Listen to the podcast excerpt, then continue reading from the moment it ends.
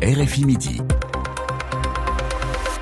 Et on continue de parler de l'avenir de la planète avec les dessous de l'Infox. Et avec vous, Grégory Genevrier, bonjour. Bonjour Florent.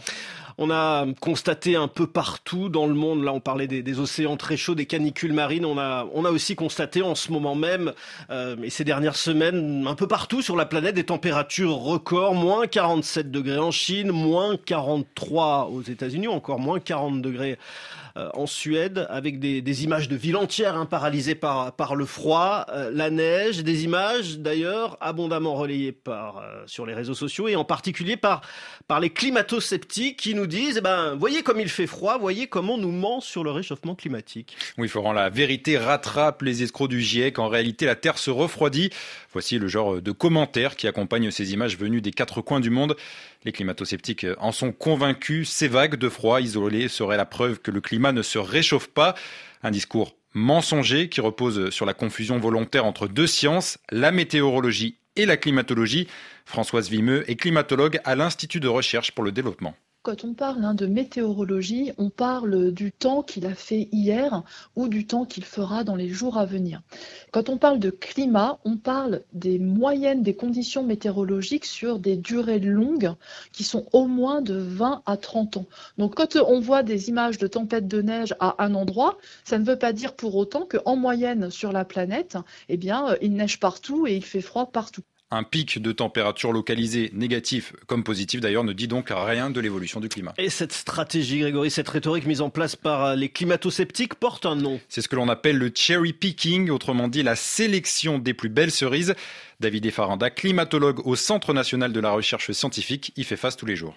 Les cherry picking, c'est prendre un événement local et euh, montrer ça comme euh, évidence qu'il n'y a pas de changement climatique. Mais ils oublient justement que les occurrences des records froids sont en diminution euh, par rapport aux températures les plus chaudes. Les records de chaleur sont de plus en plus nombreux. 2023 est à ce jour l'année la plus chaude jamais enregistrée. Ce qui veut donc dire, Grégory, que les vagues de froid ne sont pas incompatibles avec le réchauffement climatique. Non, les épisodes de froid vont continuer même s'ils seront moins fréquents. Le réchauffement climatique va aussi les rendre moins intenses. C'est ce qu'il s'est passé en janvier dernier dans les pays nordiques malgré une météo extrême dans les études d'attribution au changement climatique euh, qu'on a récemment réalisées dans Climameter, on a analysé la Scandinavie cet hiver et on a vu que même si on atteint des records de température de l'ordre de moins 40 euh, degrés Celsius, en fait, ces températures aurait été encore euh, plus froide sans le réchauffement climatique, surtout dans les zones côtières.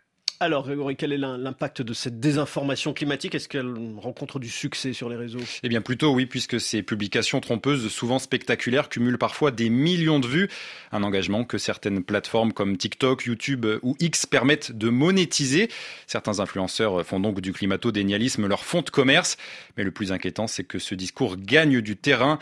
Un sondage de l'Institut Ipsos réalisé en 2023 montre que 43% des Français pensent qu'il n'y a pas de réchauffement climatique ou qu'il n'est pas lié à l'activité humaine. Merci Grégory Genevrier. On vous dit à tout à l'heure sur RFI 17h10. TU, ce sera les dessous d'un Fox, l'émission euh, sur RFI.